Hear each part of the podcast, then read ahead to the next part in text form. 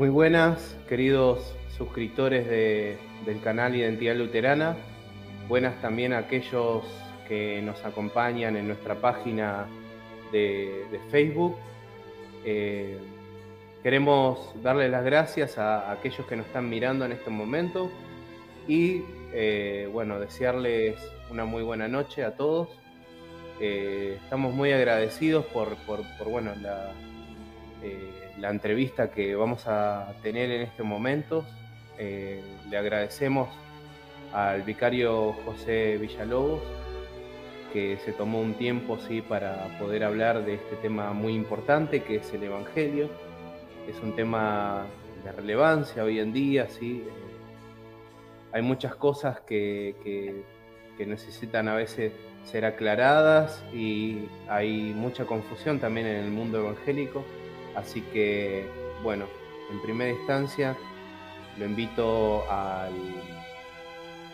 al vicario eh, José Villalobos para que pueda hablarnos un poco de él, de dónde es y contarnos un poco de, su persona. Gracias mi hermano Juan. Ah, es un privilegio estar aquí, ah, esta entrevista. Ah, como has de saber, la fe luterana para mí es, eh, es algo muy, muy importante, eh, no solamente en mi vida personal, sino también en la vida de, de mi familia. Mis hijos son también luteranos, mi esposa es luterana.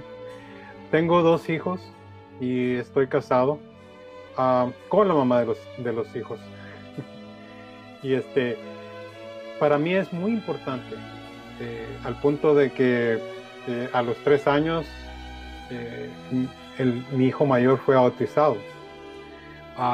cuando nació mi, niña, ella fue bautizada a los, a los seis meses. Y pues ah, la razón por eso es porque ah, yo considero de que el bautismo es, es, un, es un regalo de parte de Dios, es una oportunidad para el ser humano a que se haga parte de la familia de Dios.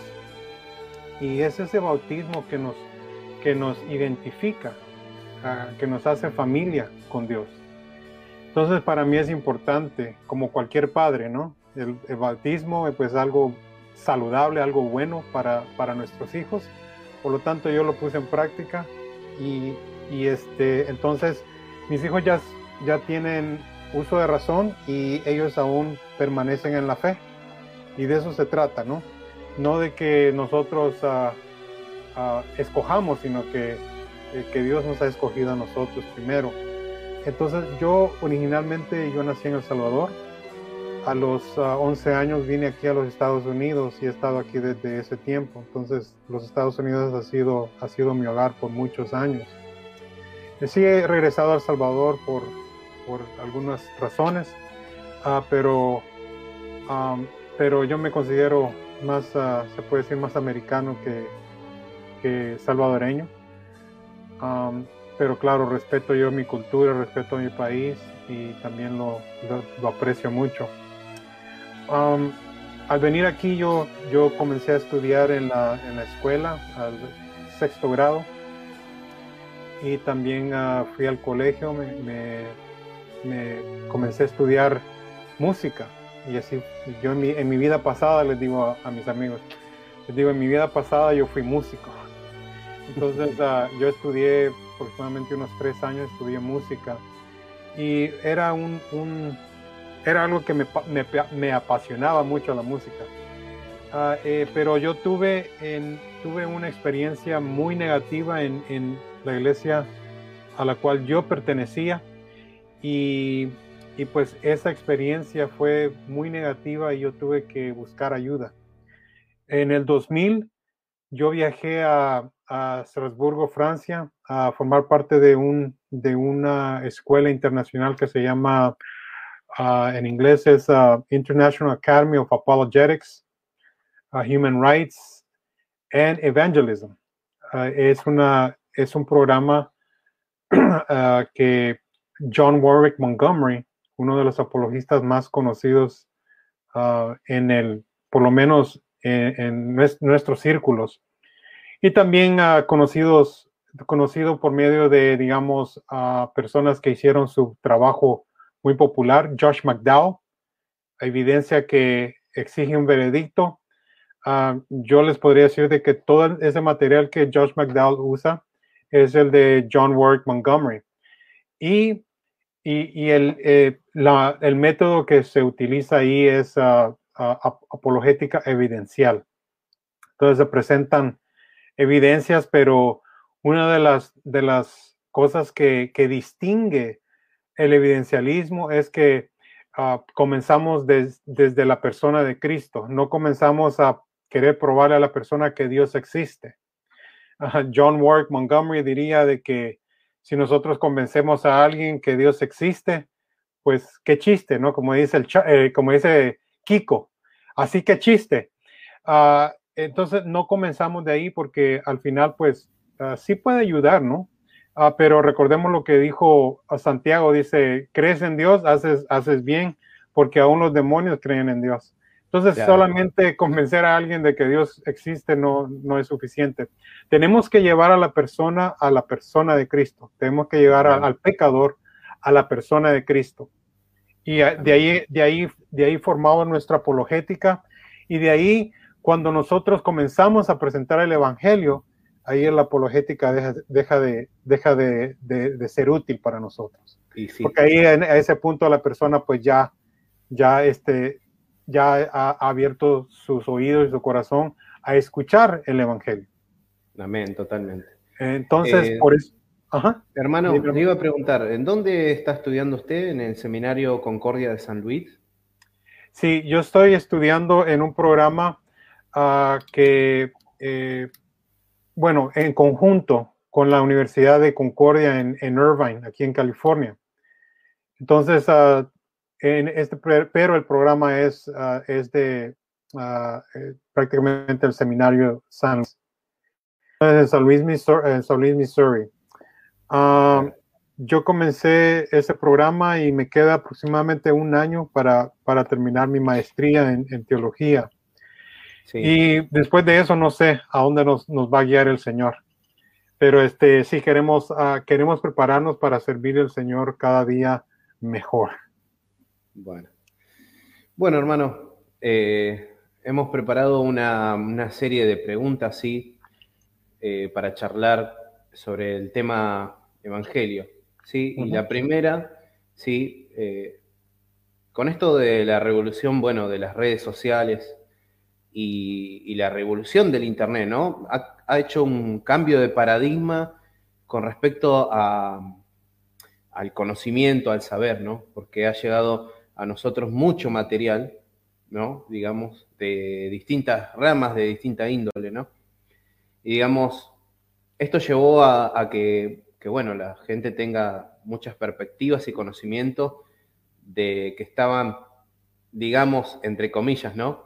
Ocultos o lejos de las personas en Latinoamérica. Eh, porque claro, al tener material en inglés, bueno, en otros idiomas, eh, fue es complicado, ¿no? Para nosotros. Bueno, y esto trajo un sinfín y números, bueno, de palabras, ¿no? En el habla de la iglesia o de la, cristiandad, en donde sale la palabra sana, doctrina, verdadero evangelio, volver a las fuentes. Entonces, creo que estaría bueno arrancar, ¿no? Con, con esta pregunta, ¿no? Creo, ¿qué sería volver a la sana doctrina, entre comillas, y volver a las fuentes? Sí, mi hermano, es una, buena pregunta y, lo, que se, eh, lo que se puede decir al principio es de que las redes pueden ser dañinas o pueden ser de bendición. como cualquier cosa, ¿no? Se pueden, se pueden encontrar abusos ah, en, donde quiera. Ah, donde quieras que se ponga un ser humano, ahí pueden haber bendiciones y también este, pueden haber abusos. Si no veamos el, el, huerto del Edén, ah, entonces ahí, ahí se encontró bendición, pero también se encontró la rebelión. Ah, la sana doctrina eh, no se trata de modas ni de, ni de novedades. Y a veces a, nuestro, nuestros hermanos en Latinoamérica ah, siempre los atrae la moda, Ah, hoy en día es el, ah, el, calvinismo, me cuentan. Ah, me cuenta mi, mi colega y, hermano Luis Jovel que hay muchos calvinistas y, creo que por ahí me han dicho también de que algunos están frustrados con, con, estos calvinistas nuevos o, nuevo, o, neocalvinistas. Yo diría de que, de que tal vez el calvinismo no es el problema, tal vez es el hipercalvinismo. O esa idea de que tal vez este, solo ellos tienen la razón y, esto, y esto también los luteranos podemos caer en ese, en ese error, que solo nuestros, como dicen en México, solo mis chicharrones truenan. No se trata de eso, no se trata de eso. se puede decir de que podemos todos estar totalmente equivocados y como le decía yo a una señora hace, hace unos años, ella era ortodoxa, griega, eh, y hablábamos sobre, sobre las, diferencias entre las iglesias. Yo decía, es posible que cuando lleguemos al cielo, Dios se va a reír de nosotros. Y, nos va a decir, ah, ustedes luteranos creían que tenían la razón. Ja, ja, ja, ja, ja. Oh, ustedes calvinistas pensaron que tenían la razón. Ustedes los católicos, ja. Y Dios se va a reír de nosotros porque eh, en, realidad, al final de todo, nuestra mente es, es finita. Ah, siempre tenemos que, tenemos que uh, ser humildes en, lo que hacemos. Pero podemos mencionar, por ejemplo, a lo que eh, Baxter y C.S. Lewis dice sobre, digamos, el mero cristianismo. O sea, son, son las doctrinas esenciales de la fe cristiana o, de, o tal vez de lo que uh, Felipe Malancton hablaba, ¿no? Sobre los sí comunes, los lugares comunes. Um, Ejemplo es la existencia de Dios, los atributos de Dios, la persona de Cristo, la, divinidad de Cristo, el pecado original, solo para mencionar algunos. Pero el concepto, regresemos al concepto de, la sana doctrina, no es un, no es un ideal, e, es algo que sí existe. el problema es de que es de que nuestra naturaleza caída a veces nos, nos impide Ah, por ejemplo, digamos, hablamos con una persona que esté en una iglesia de los solo Jesús o, de los que, o unicitarios, por ejemplo. Bueno, ellos, ellos en su manera de ver las cosas no van a aceptar, por ejemplo, la doctrina de la Trinidad, aunque la, Biblia lo enseña a gritos. Claro. Eh, comenzando desde Génesis 1, ¿entiendes? O, Génesis en la creación, ahí se ve, ahí se ve, se ve el Dios en una unidad y una diversidad, ¿entiendes? Entonces, ellos ya están acostumbrados, ellos, la mente de ellos ya está, ya están, ya están formadas para rechazar ciertas verdades. O, para, por ejemplo, iglesias, ¿no? Como algunas que dicen, por ejemplo, no, la sana doctrina es venir de saco, corbata y pantalón de vestir, por ejemplo, y las mujeres de, de, de, pollera y con el, el, atavío, ¿no? Sí. Normalmente también hay gente que habla de eso también como Exactamente, exactamente. Entonces, uh, no, eh, eh, el y el evangelio no se trata de, de, de un, un, bisturí cristiano, ¿me entiendes?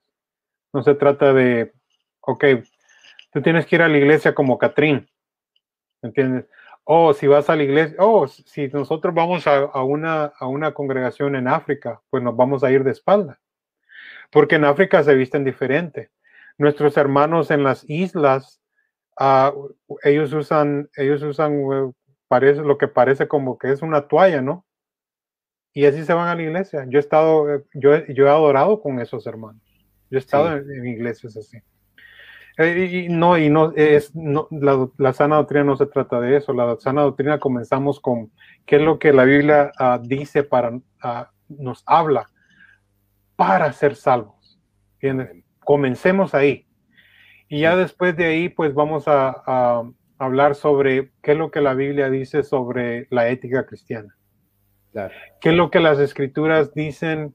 Uh, ¿Cómo debe uno de tratar a los pobres? Cómo debe uno tratar a los ricos. Ah, ¿Me entiendes? ¿Cómo debe uno de tratar a los hermanos que se alejan de la fe y regresan, por ejemplo?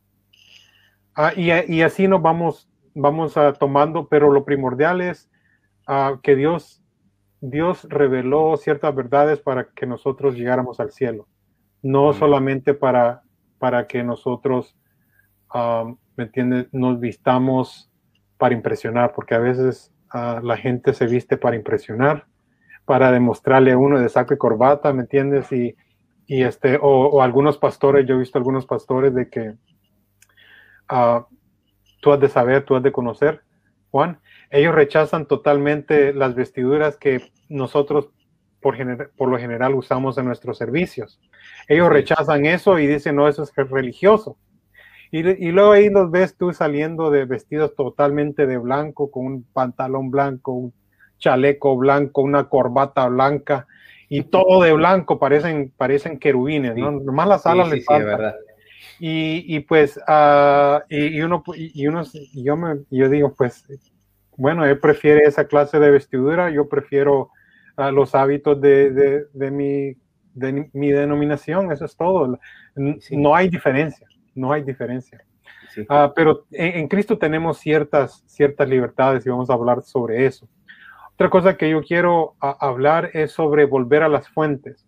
Sí. esto fue un lema de la reforma y en sí no, no directamente de la reforma, sino que fue el lema del humanismo eh, de los tiempos de Lutero. Ah, Puede por ser, ejemplo, hermano, que, esa, esa, frase es una frase en latín que se, que se decía ad fontes. Exacto, e, esa, esa misma.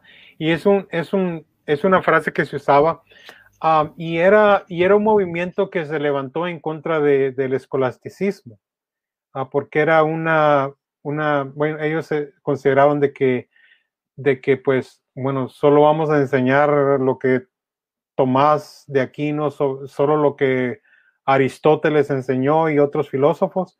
No vamos a, no vamos a estudiar a Cícero, no vamos a estudiar a, a otros escritores. Entonces ellos se, esmeraron en traer, en, en, en estudiar otras, otras, cosas, ¿me entiendes? Otros clásicos los que nosotros llamaríamos clásicos, ¿me entiendes? Por ejemplo, ya, ya, di unos ejemplos, pero, pero vamos a decir, Erasmo era parte de, ese movimiento de los humanistas, oh, y nuestro, y nuestro amigo Felipe Malancton también era parte de, ese movimiento, y el tío de Malancton era parte de ese movimiento. Y una de las cosas que se dio a, causa de este movimiento fue que uh, los, los humanistas que no directamente estaban ellos, eh, eh, eh, no vamos a decir de que el, la meta de ellos era tener una reforma en, en, la religión. Uh, esa no era la meta de ellos, pero estos hombres respaldaron a Lutero hasta cierto punto. Entonces ellos dieron ese, ese empujón uh, para que Lutero hiciera, comenzara a rodar esa, esa, esa avalancha que se conoce ahora como la reforma protestante. Y en eso fue, fue algo muy bueno que Dios usó para, para traer una, un cambio en, la iglesia católica romana. Ah, así es que sí, la sana doctrina no es algo abstracto, sino que es algo real.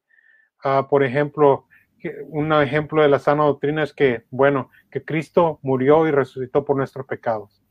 Una, una doctrina muy sana una doctrina que no se debe de rechazar. El que rechaza eso no puede ser llamado cristiano.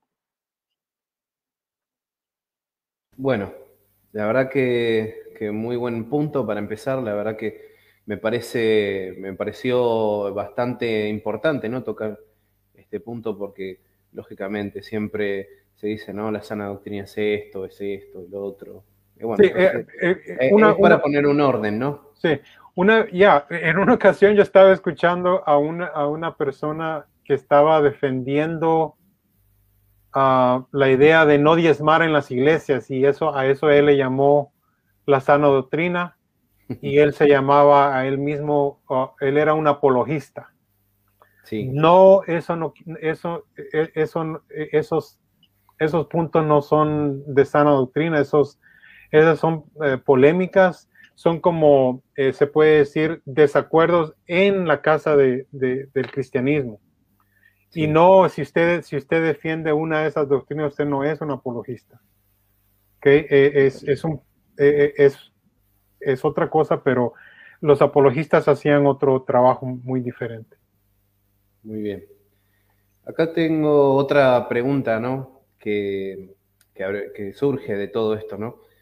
Ahora, bien, o sea, avanzamos al punto de ver estos márgenes, ¿no? Que son importantes.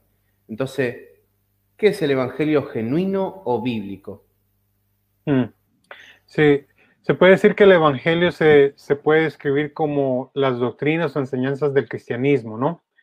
Entonces, ya Pablo, Pablo, uh, los apóstoles llaman ciertas, ciertas doctrinas cristianas, ah, le llaman el Evangelio también.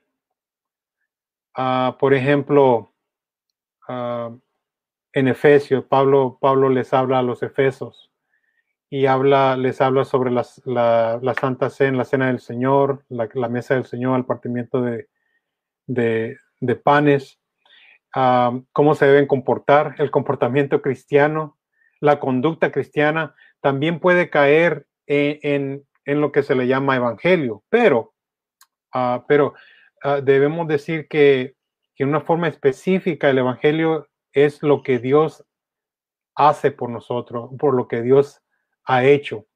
Y Pablo nos dice en eh, Primera de Corintios 15 ah, que es, nos da una descripción del Evangelio y nos dicen desde el capítulo 3 al 7, nos dice, porque ante todo les transmití a ustedes lo que yo mismo recibí, que Cristo murió por nuestros pecados según las escrituras, que fue sepultado, que resucitó al tercer día según las escrituras, y que se apareció a Cefas y luego a los doce.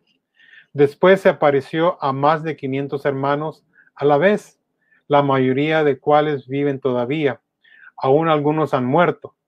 Luego se apareció a Jacobo, más tarde a todos los apóstoles, oh, y el 8 también dice, y por último, como uno nacido fuera de tiempo, se me apareció a mí, dice Pablo. Entonces, eh, Ah, hace muchos años nosotros íbamos a hacer evangelismo a las calles, a los parques, y la gente decía, vamos a ir a evangelizar. Y ya pues le pedíamos a un hermanito que contara su testimonio. Claro, los testimonios sí son buenos, ayudan, ah, pero ese, eso, eso no es el Evangelio. Eh, estrictamente hablando, no es el Evangelio. Ese es un testimonio Ah, de, una persona, de lo que esta persona ha vivido, y es, algo muy, muy subjetivo, pero no le podemos llamar, llamar a eso, si yo cuento, ¿me entiendes?, sobre mi vida ah, del pasado y digo, ahora Cristo me cambió. tal vez solo la última parte es el Evangelio, que Cristo me cambió, pero, pero mi testimonio no es el Evangelio. So, y que me disculpen los hermanos. Ah, pero el Evangelio es lo que, lo que Dios ha hecho por nosotros. Digamos que Cristo, que Dios envió a Cristo, que Él caminó, comió, habló, ah, sanó, luego murió por nosotros, por nuestros pecados. Después de ahí, Él resucitó, resucitó de entre los muertos y se apareció y luego Él subió al cielo. Entonces, ese es, el, ese es, esa es una descripción de qué es el Evangelio. Y, es, y, se, puede uno, puede usar uno esta referencia en, uh, de primera, uh, primera de Corintios 15. Ah, y otro resumen se le puede, se puede encontrar en Romanos 4 también de, de, parte del apóstol Pablo, Romanos 4, 25. Dice, Él fue entregado a la muerte por nuestros pecados y resucitó para nuestra justificación. Y ese es muy, muy, muy, muy, muy bonito porque es un resumen, que es más corto del que leímos al principio. Sí. Pero el verdadero evangelio es siempre, eh, comienza con Dios y dice, esto es lo que Dios hace por nosotros. Sí. Yo recuerdo, hermano, justo me vino a la memoria unas cuestiones, ¿no? Yo en un tiempo iba a otra iglesia, antes de ir a una iglesia luterana, y me acuerdo que cuando salíamos a hacer evangelismo, eh, sí, una de las frases normales que, uno utilizaba era, bueno, Dios eh, sanó mi familia, algunos contaban eso, otros, no, bueno, porque eh, Dios puede sanar, sanar tu enfermedad, etcétera, ¿no? Como una promesa de que si vos te acercás a Dios, esto, esto va a ser así, ¿no? O, va a ser solucionado tu matrimonio, etcétera, etcétera, ¿no? O sea, esa perspectiva, ¿no? Uno, eh, bueno, aprendiendo, uno se da, se da cuenta hoy en día, ¿no? Que ese no es el Evangelio. Que el Evangelio no, no soy yo, sino que es hablar de Cristo, ¿no? Sí, exactamente. Esa es una, forma eh, muy errónea de, hablar con las personas. Y aquí pues nos ponemos el, eh, la gorra de evangelistas. Ah, no podemos nosotros ir eh, y, querer, este no es un producto que vamos a ir a vender. Esto no es Amway, ¿no? O esto no es, ah, no se trata de ir a vender ah, una vajilla, ¿me entiendes? si haces, si tú vienes a Cristo, te va a ir mejor en la vida, Ah, porque entonces la gente comienza, comienza a, hacer, a ponerse ideas. Ah, eso, eso es, eh, ese es un falso evangelio. es un falso evangelio. Sí. Entonces, y, luego ah, lo, que, lo que la persona, lo que la persona recibe de aquella persona, tal vez no está mal intencionada esta persona. pero lo que recibe esta persona es, es una es una perspectiva errónea, ¿me entiendes? Ah, se puede decir, es una, es como una formulación pagana de lo que el Evangelio es. Y el paganismo Se, se, puede escribir de, de, esta manera, ah, que uno hace por, la, por, por el Dios, por la deidad, algo para que el Dios venga y nos ayude a nosotros. Entonces Dios, Dios no funciona así. El Evangelio no se hace. Bueno, hermano, seguimos con la tercera pregunta, ¿no?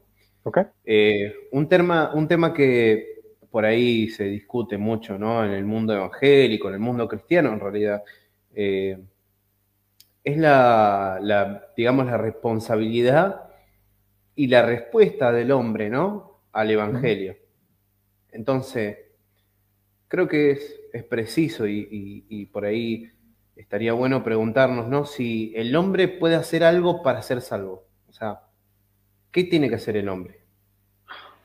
Si, eh, mira, comencemos por decir, si es que el hombre pudiera hacer algo, que no creemos eso, ah, para su salvación, ah, diría mi, profesor, el doctor uh, Rosenblatt, decía que Lo único que puede el hombre contribuir para su salvación es su pecado, su rebeldía en contra de Dios y su desobediencia, su odio en contra de Dios.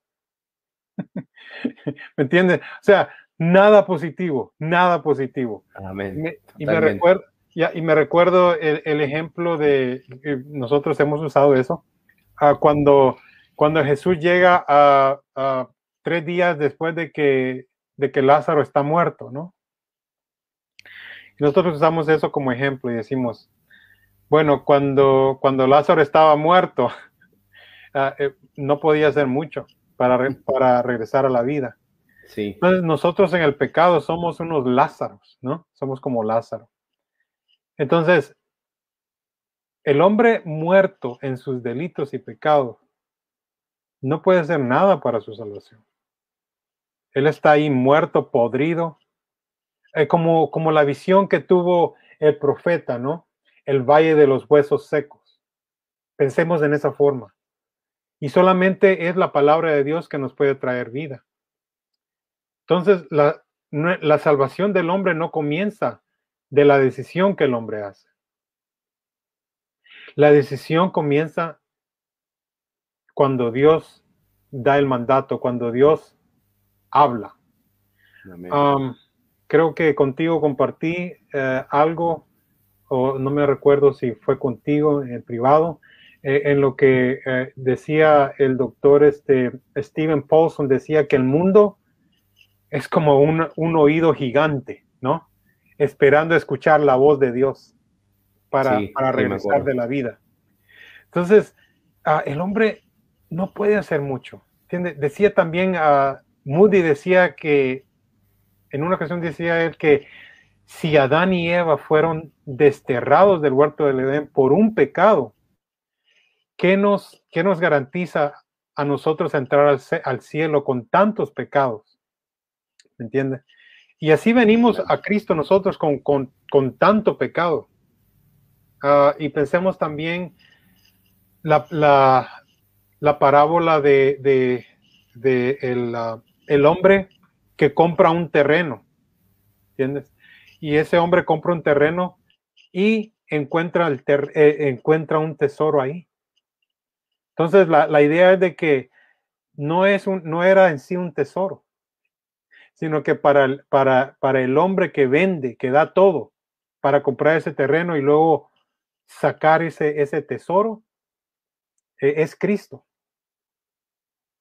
Cristo dando toda, dando su vida. Pero lo que Cristo está escarbando de ahí, nos explican los comentaristas, es a ti, Juan, a mí, José. Nos está sacando ahí un muerto. Amén. Estamos muertos en delitos y pecados. Entonces, si entendemos que el mundo está muerto, muerto en su delito y pecado, ¿cómo podemos nosotros decir de que nosotros decidimos por Cristo? O sea, yo no le encuentro.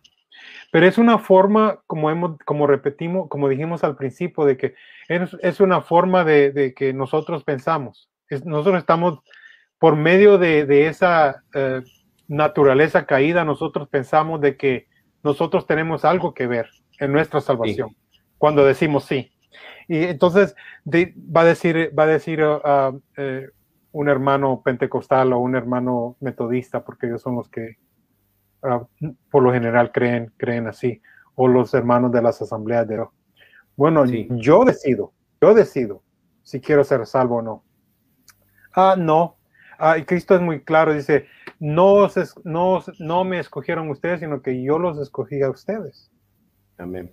Siempre, siempre es Cristo llamando, Dios bajando a la tierra. ¿okay? Nosotros no nos, no nos imaginamos esto, nosotros no creamos esto, nosotros no organizamos esta salvación. Eh, eh, eh, es como decir de que el pueblo de Israel siendo esclavos en Egipto, ellos organizaron Ah, ellos hicieron la estrategia, organizaron, escogieron a Moisés para que Moisés entrara, fuera a hablar con Faraón. Ellos crearon las plagas, los, los, los, portentos y los prodigios que, se vieron en la, a la mano de, Moisés y que por medio de eso, por medio de ello, ellos mismos se sacaron, se, se, se rescataron ellos mismos de Egipto y de Faraón. Totalmente. Eh, no, no, no, le, no le encuentro yo. Ah, tal vez, tal vez es porque soy luterano. Ah, pero, pero, e, esa es la, la, diferencia luterana. Nosotros tomamos ah, la Biblia muy en serio. Claro, yo he dicho también que los hermanos pentecostales y, y, los, y los hermanos de las asambleas de Dios toman las escrituras muy en serio. me gustaría que lo tomaran poquito más en serio. bueno, ahora vamos con la, con la siguiente pregunta. ¿sí? Eh, la pregunta es, ¿qué nos diferencia, o sea, nosotros los luteranos, ¿no? De otras denominaciones con respecto al Evangelio. Y algo ya veníamos hablando, así que creo que podríamos profundizar. Sí, digamos que para, vamos a, vamos a agarrar vamos a tomar como ejemplo a los, hermanos calvinistas ahora. para los calvinistas, el calvinismo es el evangelio. Es algo que tal vez ah, creo que a Spurgeon decía, también a Warfield. Ah, recuerdo que una, una vez, y sí mencioné que, ah, que yo estuve en Francia, y, y, en una ocasión encontré a un hermano que eh, eh, parece que tomó como tres horas y me, dijo que estaba evangelizando a, unas, a unas jovencitas por tres horas. Ah, pero yo, yo escuché parte de la conversación y, lo que él estaba hablando era puro calvinismo, ¿me entiendes? Y les estaba explicando la predestinación y la doble predestinación, los cinco puntos calvinistas. Y para, para el calvinista, pues el calvinismo es, el Evangelio. Amén. ¿Me entiendes? Pero para nosotros el Evangelio ah, depende mil por ciento de Dios y no del hombre. Esa, son las cosas que Dios hace. So, el Evangelio uh, lo podemos ver desde el punto de vista de Juan 3:16, porque de tal manera amó Dios al mundo que dio a su Hijo unigénito, que para aquel que creyera en, en, Él no se perdiese, sino que uh, obtuviera la vida eterna. Entonces, Lutero usa una imagen para, para comunicar la doctrina de la ley evangelio y, y después podemos hablar sobre la ley el evangelio. Sí. Ah, pero habla sobre el ruido de las hojas cuando Adán y Eva se están escondiendo de Dios después de que ellos han caído en pecado. Entonces, él dice que el ruido de las hojas aterrorizaba al hombre y a la mujer en el huerto del Edén, cuando ellos estaban escondiendo de Dios y estaban ocultando el pecado. Entonces, he ahí la ley, la ley haciendo ese ruido, ¿entiendes? Diciéndote, Juan, José, ustedes tienen, un, tienen una cuenta que deben de pagar. Así como, como al final del mes, ¿no, Juan? Ah, que nos empezamos a preocupar por, por la... Por claro, que vienen las cuentas. Y, dice, ya vienen las cuentas y, uno no tiene suficiente. Bueno, más o menos así, pero uh, multipliquémoslos por mil. Entonces, Adán y Eva ah, conocían, conocían muy bien a Dios y conocían muy bien lo que ellos habían hecho. Entonces, eh, ese ruido que nos, nos aterroriza o que aterrorizaba a, Adán y Eva, viene Dios y habla con ellos y los, y los perdona y les promete. Y ese es el silencio que viene. Ese es el Evangelio, es ese silencio que el hombre encuentra. Que cuando Dios nos dijo ah, eh, en Adán y Eva, nos dijo, bueno, si, si, si comieren de ese fruto, ah, ustedes van a morir. Entonces, Adán esperaba ser muerto, recibir la muerte, y en, y en sí sí recibieron la muerte. Pero fue una muerte no literalmente, sino que fue una muerte Ah, voy a decir tal vez peor, ¿no? Porque la, muerte espiritual es, es ah, sin negar una muerte peor que la, que la, que la física. dice también ah, la fórmula de, de, concordia, dice, sin embargo, es en realidad el Evangelio el que enseña respecto a la, a la fe salvadora en Cristo.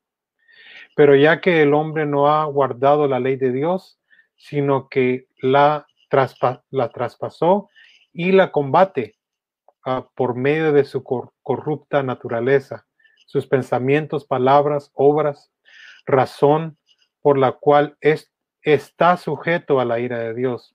La muerte, todas las calumniedades temporales y el castigo eterno del infierno. El Evangelio en su sentido estricto es la doctrina que enseña lo que, el, lo que el hombre debe creer a fin de que obtenga de Dios el perdón de los pecados. Entonces, es el Evangelio que nos señala, ah, perdón, es la ley, es esa falta de, ah, e, es esa cuenta que no hemos pagado que nos señala a Cristo.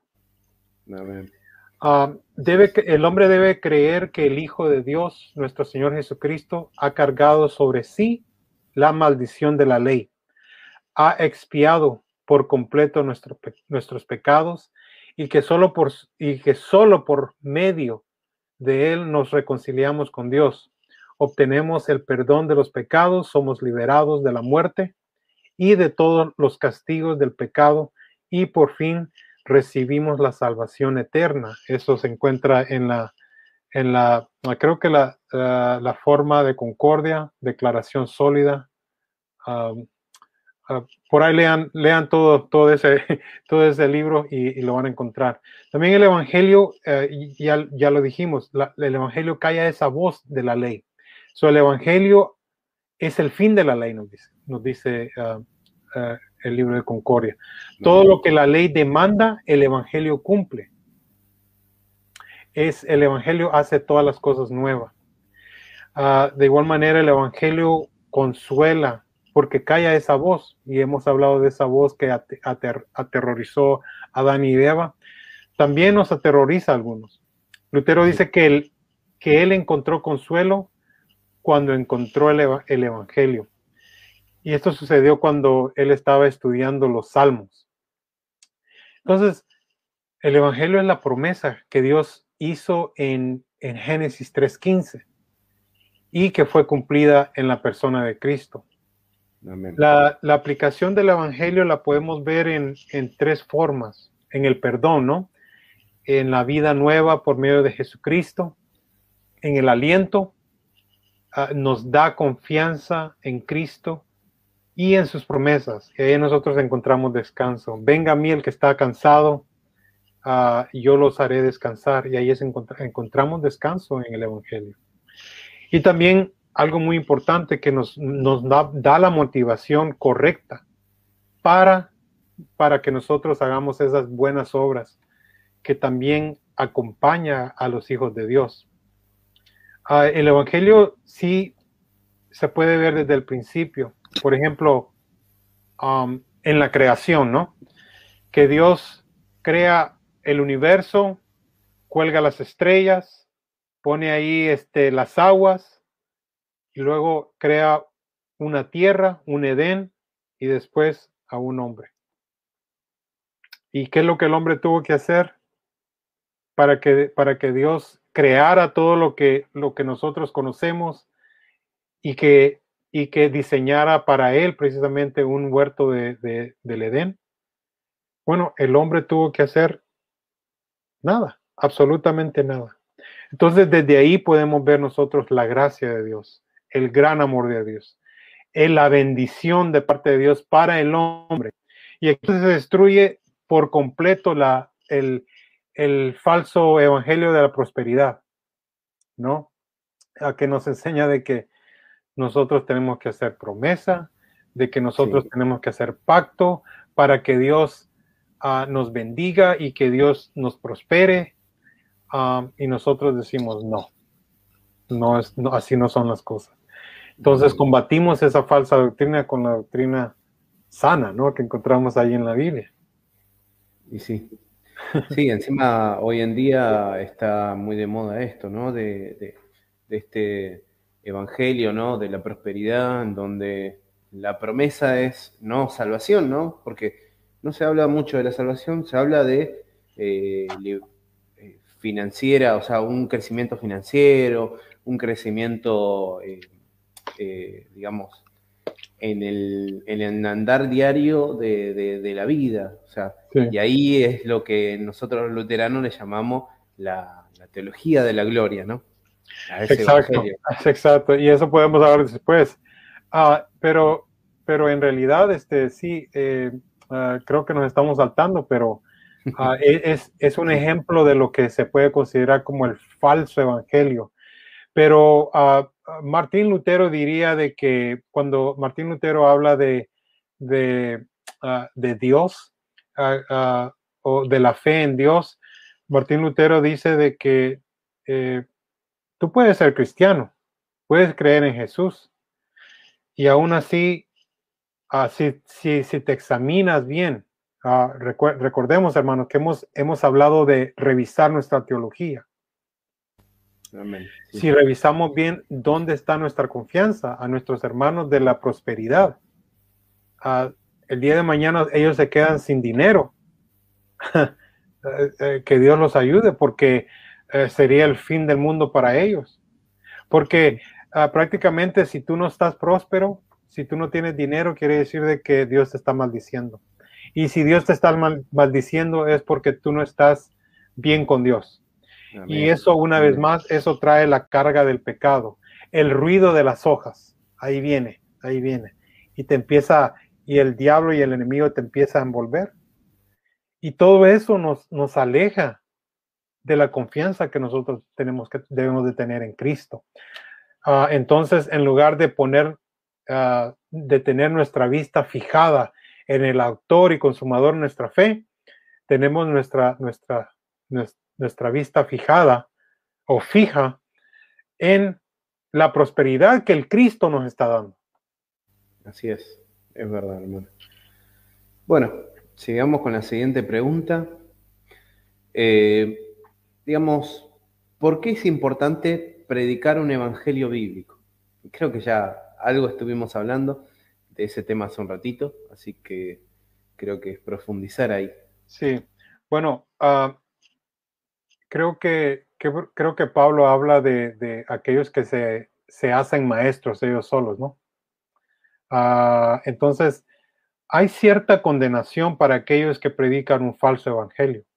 Jesús dice ah, que, sería más fácil que, que nos amarremos una, una piedra y nos lancemos a lo profundo del mar. Si nosotros hacemos, hacemos a nuestros hermanos tropezar. Y ese es un ejemplo. Si nosotros traemos un, evangelio falso a nuestros hermanos, ese es un gran ejemplo de hacer a, estos, a estos hermanos tropezar en su fe. Entonces, para, para empezar, trae condenación al que predica un falso evangelio. Pablo dice, si uno de nosotros, ¿okay? si yo, Pablo, inclusive Cefas, ¿okay? Ahí está hablando del primer papa, ¿no? Ahí para los hermanos católicos. Aún sí. y, la, la, razón por que él dice eso es porque sí, hay posibilidad de que Pablo llegue un día y predique un evangelio falso. Hay probabilidad de que Pedro se levante y predique un evangelio eh, contrario del que, del que habían recibido ellos. Amén y inclusive un ángel del cielo baja y les enseña otro evangelio, Pablo dice, sea anatema. He ahí la condenación para estos falsos maestros, falsos profetas que hacen al pueblo ah, tropezar. ¿Entiendes? Ah, porque, porque la gente que viene a, a, nosotros, la gente que llega a escuchar el Evangelio de parte de nosotros, ellos llegan con las manos extendidas, a pedir pan. Entonces, cuando uno predica un falso evangelio, en lugar de nosotros darles un pan, le estamos dando una serpiente. Y esa es una, una forma de, hacer una, un ejemplo de, de, de, qué se trata eso. Pero sí, hay de aquel, dice Jesús, para empezar. Entonces, y aquel que escucha el falso evangelio, uh, la vida de esa persona está en peligro. ¿Me entiendes? Porque entonces esta persona puede, puede haber, puede haber este, colocado o puesto su fe en un, en un evangelio totalmente falso y antibíblico. Entonces, esta persona está, está en peligro de la perdición eterna. Alguien me preguntó, ¿a qué te refieres a, a perdición? Bueno, perdición a ser enemigos, convertirnos de nuevo, nuevamente en enemigos de Dios, en caer en las manos de un Dios vivo.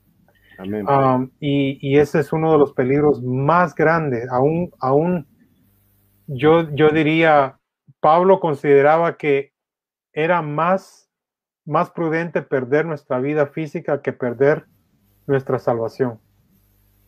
Sí, totalmente. Es así. Bueno, hermano, Ahora, bueno, se viene lo que sería ahora las preguntas más controversiales, ¿no? Sí. Eh, y bueno, y algo hablamos recién también, así que estamos en sintonía, digamos, estamos bastante, veo que venimos bastante entretejiendo la, la entrevista bastante bien. Ahora, bueno, esta pregunta, ¿no? ¿Nos dice algo las escrituras con respecto a predicar un falso evangelio? Sí, creo que voy a leer ese, ese, ese, pasaje porque sí lo mencioné. Sí lo mencioné de parte de, Pablo en Gálatas 1, del 8 al, al 11. Dice, pero aun si alguno de nosotros o un ángel del cielo les predica un evangelio distinto del que les hemos predicado, que, que caiga bajo maldición. Y, ah, y, esta palabra es muy, eh, o sea, se va directo, ¿no? A la, a, la médula, diríamos.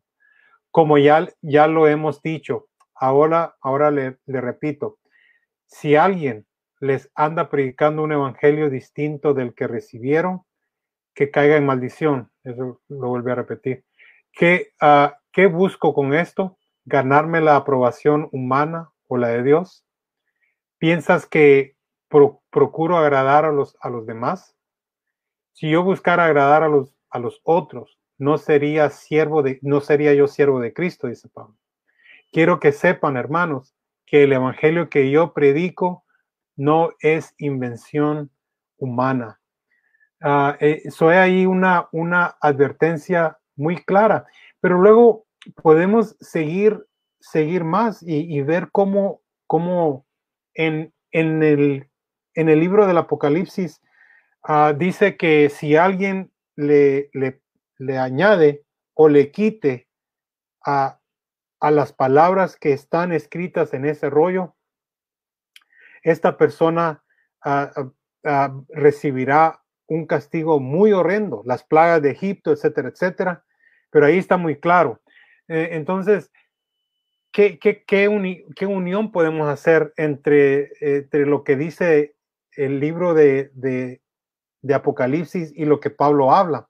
Bueno, eh, simple y sencillamente, es una expresión que me gusta usar mucho, simple y sencillamente, ah, podemos, podemos ver que, que las, eh, el libro del Apocalipsis habla Ah, parece que la mitad del libro de Apocalipsis hace referencia al Antiguo Testamento. Sí. Entonces ahí está la, la, unión de, de, de, este libro con el Antiguo Testamento, pero también la unión de, de, lo que Pablo está hablando. Entonces, si nosotros le quitamos no solamente al libro de Apocalipsis, Apocalipsis le estamos quitando también las enseñanzas uh, del Nuevo Testamento. Entonces estamos nosotros en peligro Ah, de, de, una maldición de parte de Dios ah, y últimamente una a, la perdición. hermanos, recordemos de que, de que nosotros estamos tratando con almas. Entonces, a mí a veces me, ah, no entiendo que muchos, muchas personas de repente comienzan a abrir iglesias. Y yo me encontré un pastor en una ocasión me dijo que era pastor. Ah, después aprendí de que él tenía como ocho meses de, haber recibido a Cristo. Eh, él tenía ocho meses de, haber escuchado el Evangelio, se puede decir. Y en ocho meses él ya era pastor y ya se había, y él ya andaba predicando en las calles. Bueno, Pablo diría, bueno, son neófitos, estos son principiantes Ah, no conocen de las, de las enseñanzas bíblicas ah, y, lo que, lo que pueden causar es, es confusión a las personas que los escuchan y si predican un evangelio erróneo, ellos caen en maldición y también pueden poner en peligro a aquellas personas que los escuchan.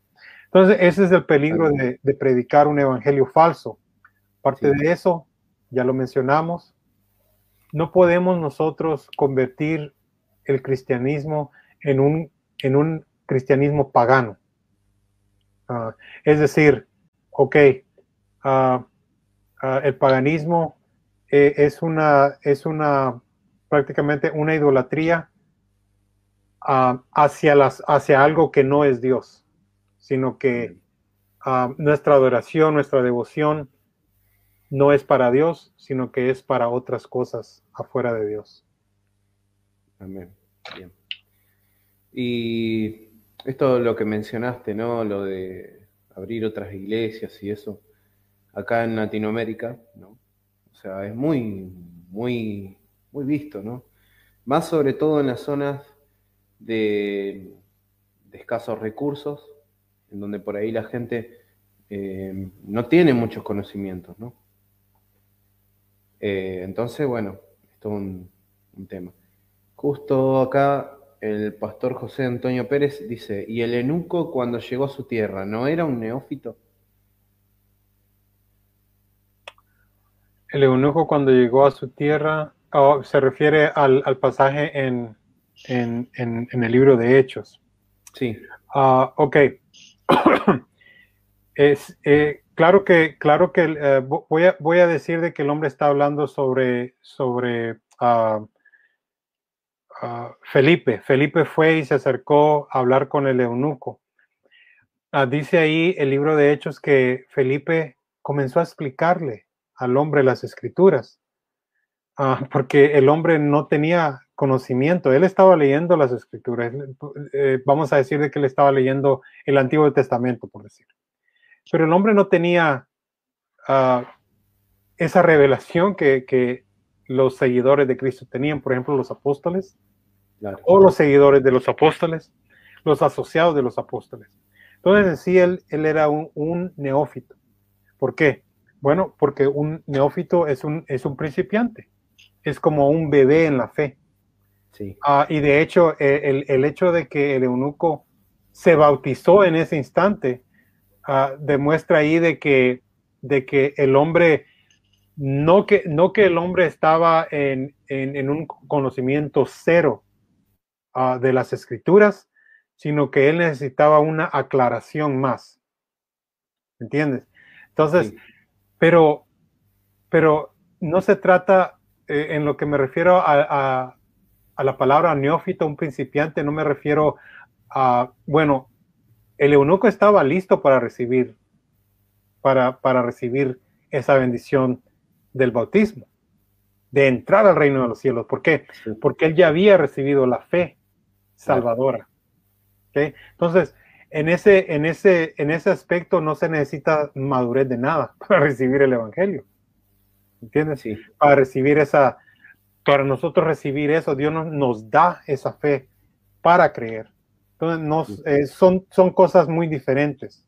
Ah, pero digamos, sí, el, el, el, eunuco pudo haber regresado a su tierra, ah, pero recordemos de que ah, era muy importante que los, que los apóstoles visitaran a los, a los hermanos nuevos para, para que ellos reafirmaran la fe para que estos hermanos siguieran creciendo en la fe. Son, son muy cosas distintas ahí. Eh, claro, claro. Aparte, creo que a una consideración especial es el tiempo ¿no? que, vivían apostólico, ¿no? en donde el Espíritu Santo, digamos, eh, trabajaba en la gente y ha, ha, hecho, por ejemplo, congregaciones que en donde escucharon una sola vez el Evangelio y ese Evangelio fue llevado, creció una iglesia por ahí sin alguna preparación especial o por ahí sin algún control, ¿no? Como es el hecho, creo que si no me equivoco, de Inglaterra, ¿no? Puede ser que cuando llegaron, digamos, a evangelizar ya había una, una congregación eh, cristiana grande y dijeron, bueno, que sigan como están, porque habrían adquirido el conocimiento del Evangelio y aparte, bueno, varias, varias cosas que habrían aprendido, bueno, de, del apóstol creo que habría ido a evangelizar o que uno escuchó a un apóstol, algo así la historia. Pero bueno, en general a eso nos referíamos, ¿no? El, neófito, estamos hablando por ahí de, que necesita eh, conocer del Evangelio, aprender, aprender más para poder eh, servir al Señor con mejor eh, calidad dentro de lo que sería el pastorado. ¿no? Claro, claro. Bueno, ahora seguimos con la, con la otra pregunta, ¿no? Bueno, creo que luego de todo esto, bueno, en general que hemos hablado, eh, creo que qué consideración general podríamos darle a las personas que nos ven, ¿no? Con respecto a estas cosas. O sea, creo que podríamos hacer como una pequeña recapitulación de, de, todo esto, lo que estábamos hablando. Sí, recordemos, hermano, que el Evangelio es, eh, depende 100% de Dios. Nosotros no podemos hacer nada para recibir esa gran bendición de, de ser llamados hijos de Dios. Él nos escogió a nosotros, nosotros no lo hemos escogido a Él. Ah, lo que puedo comentar sobre eso es de que ah, tomemos, por ejemplo, a Adán y Eva. Ellos, ellos, sin tener ningún pecado, ellos tomaron una decisión, ¿no? Ah, y esa decisión que tomaron fue, fue devastadora, fue increíblemente ah, horrible, ¿me entienden? Entonces, si, si el hombre y la mujer que nos representan a usted y a mí, hermanos, en su mejor condición, alguien podría decir de que Adán se le podría llamar el verdadero Superman, el superhombre, verdadero superhombre, con una inteligencia uh, increíble, con una capacidad de ver las cosas, conocía a Dios mejor que todo, y aún así él se equivocó. Así es. ¿Qué nos garantiza a nosotros con nuestra, con nuestra naturaleza pecaminosa, con nuestra naturaleza muerta, ¿no? Porque nosotros estamos muertos en delitos y pecado. ¿Qué nos garantiza que nosotros vamos a hacer la decisión correcta y decir, Señor, quiero ser salvo? Ah, no, Él nos escoge a nosotros y ahí podemos hablar de la predestinación. Y recordemos también, hermanos, de que, de que debemos tener siempre claro ah, cuál, es el Evangelio, qué es el Evangelio. Eh, el Evangelio no, es, no se trata de uh, qué tan corta es la falda de la hermana, no se trata de que eh, el hermano no puede usar pantalones amarillos, brillantes, eh, no se trata de uh, qué, qué, color de pelo va a usar el pastor, esas son cosas que no tienen nada que ver cerveza o no también, podríamos decir. El Evangelio no se trata de si yo o tú tomamos o fumamos, no tiene nada que ver con esas cosas, mis hermanos. Y, si no me creen a mí, vayan a sus Biblias y van a ver cuando Pablo habla sobre el Evangelio, el mensaje o el corigma, el carisma, ¿no? la pro, proclamación, las buenas nuevas de salvación. No tiene nada que ver con el micrófono que estoy usando, no, no tiene que ver con nada de eso. Tiene que ver con lo que Dios ha hecho por nosotros por medio de su Hijo Jesucristo, por la vida, muerte y resurrección de su Hijo. Ese es el Evangelio. Ya les di ejemplos, les di ejemplos en Primera de Corintios 15, ah, del 3 al 8, y también Romanos 4, 25. Esa es una, una cápsula de lo que es el Evangelio, que dice que Dios, Dios dio a su Hijo por, nuestra, por nuestros pecados y Él resucitó para justificarnos. Ahí está. Ah, entonces, es solo eso, es, eso es lo principal que un cristiano necesita. Amén, totalmente. Bueno, ahora vamos con la última pregunta, ¿no? Eh, la verdad que hablamos una hora, tres minutos, es, es un buen tiempo, la verdad que excelente, porque abarcamos bastante y pudimos eh, hablar bastante del tema aunque el tema es largo, es, da para más, pero bueno, creo que resumido en estas preguntas eh, podemos tocar puntos particulares que, están buenos. Bueno, creo que sería oportuno, bueno, ofrecer algún tipo de literatura por ahí para ayudar más a comprender el Evangelio. Entonces, ¿qué recomendaríamos, o sea, nosotros, ¿no? Como luteranos, ¿qué material podríamos recomendar aparte, bueno, de las escrituras, ¿no? Lógicamente que en las escrituras vamos a encontrar la totalidad del Evangelio, pero digamos, por ahí hay personas que dicen, bueno, quiero leer algo más. ¿Qué, podemos ofrecerle a la persona? Ah, sí, yo sé que ah, es muy difícil ah, para algunos hermanos hacerse del el libro de Concordia, pero e, ese sería un libro ah, que, yo podría recomendar a, los hermanos que, toman en serio su fe cristiana. Para esos hermanos que, quieren, eh, quieren indagar en, la, en, qué es lo que la iglesia luterana cree. en algunas, en algunas iglesias, cuando uno visita, yo, he visitado varias, le entregan a uno un panfleto, ¿no? una, una hojita donde dicen lo que ellos creen. Y a veces son 10 puntos, a veces son 20.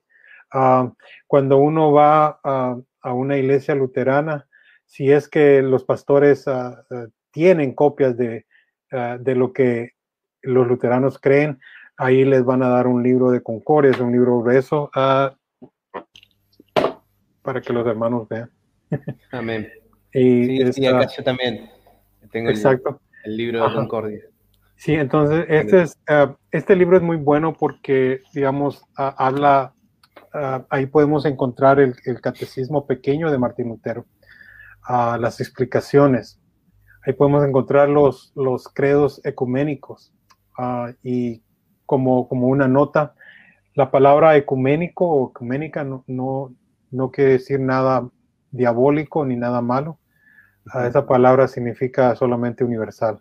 Entonces los credos universales, los credos universales que creen los, cristianos, que han creído los cristianos desde, desde los primeros días. Y es la, y es la, ah, digamos, sobre la, la Trinidad, ¿no? Ah, el, el, credo de Atanasio, el credo niceno y el credo apostólico. Ahí afirman la deidad de Cristo y la Trinidad. A muchas iglesias niegan la, la, Trinidad, otras niegan, y no voy a decir iglesias, voy a decir grupos cristianos, porque la iglesia verdadera no rechaza la doctrina de la Trinidad. voy a decir eso ahí.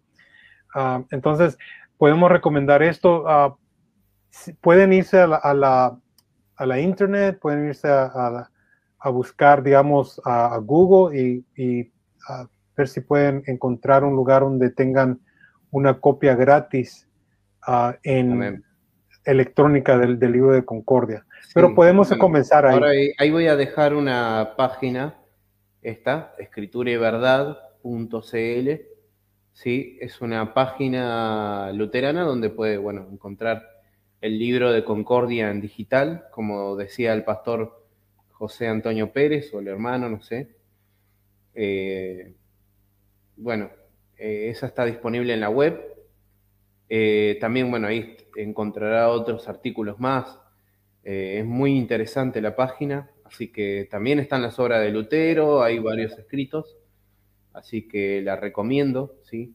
Después, bueno, eh, también hay otras páginas en particular que, bueno, después la voy a poner abajo en el link del video, porque este video no solamente va a quedar acá, sino que luego voy a subirlo a YouTube, así que también van a tener las inscripciones de algunas páginas, ¿no? En donde puede descargar este, algún tipo de material de esta índole. Bueno, eh, Hermano, la verdad que le agradezco por el tiempo que ha tenido con nosotros.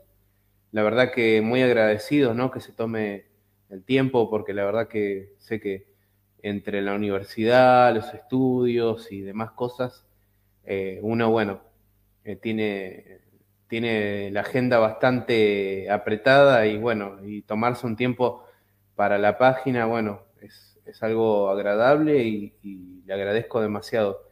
Así que bueno, eso también le agradezco a cada uno de los que nos ven. Quiero hacer una aclaración, ¿no? En general, eh, que eh, en ningún momento esto es atacar a los demás. No, no intentamos atacar a ningún hermano, no intentamos atacar a ninguna denominación, nada más nosotros exponemos lo que creemos y lo que confesamos y enseñamos en nuestras iglesias y no es con mala intención, no es con la intención de nosotros somos superiores a otros, sino simplemente nosotros exponemos aquí lo que creemos y enseñamos, ¿sí? Así que bueno, les mandamos un saludo. Eh, el hermano quiere dirigirnos en una oración y o algún saludo en especial a, alguien. Sí, bueno, uh, quiero saludar a mi familia. Pero uh, gracias por la invitación, por la oportunidad de compartir uh, con esta comunidad, identidad luterana. Eh, de verdad que necesitamos todos los luteranos unirnos uh, para, para seguir hablando de estas, estos temas importantes. Yo considero, al igual que mi hermano Juan, que eh, nuestros temas, la manera en que nosotros interpretamos las escrituras, ley evangelio, el, el evangelio de Jesucristo, sola gracia, sola escritura, solos Cristos. Esos puntos son muy importantes y es algo que nuestro pueblo latinoamericano necesita, porque la, verdad es de que, ah, de que eh, muchas iglesias han, han, ah, han dañado, han, dañado a, muchos, a muchas vidas y, pues, por ejemplo, el, yo puedo decir de que yo fui un ejemplo de ello. Um, y en el, en el luteranismo, en realidad encontré yo una, una paz con Dios. Um, y no, no vamos a decir de que somos los mejores. Lo que nosotros decimos es de que, um, que somos una opción a, a, otras, a otra denominación, que somos otra opción que nos considere, que nos den, nos den el tiempo. Y, a los otros hermanos luteranos, unámonos, eh, mándenme, uh, mándenme su, su uh, ¿cómo se dice? Friend, friend, request, se dice. mándenme a pedir a su amistad por Facebook y sigamos comunicándonos. yo estoy trabajando en, en, en, material todavía, no tengo mucho disponible, pero me pueden encontrar en YouTube. Hay unos videos del de, doctor John Warwick Montgomery Ah, que pueden ustedes ir y escuchar. Ah, José S. Villalobos, ahí pueden encontrarme en YouTube. Ah, también he hecho trabajo con Luis Jovel. hermano Luis Jovel tiene muchos seguidores. yo soy uno de ellos. Juan, yo creo que lo sigue también. Así, fue, como, así fue como nos, nos, conocimos. Pero ya es tiempo de que nosotros, los luteranos, comencemos a hacer un trabajo aparte, ¿no? y en lo que yo ayudo, ayudo y participo con mi, con mi hermano y amigo Luis Jovel, también quiero participar con otros luteranos. Amén. Bueno, eh, muchas gracias a todos y acá finalizamos con, esta entrevista y nos vemos hasta la próxima. Muchas gracias, hermanos.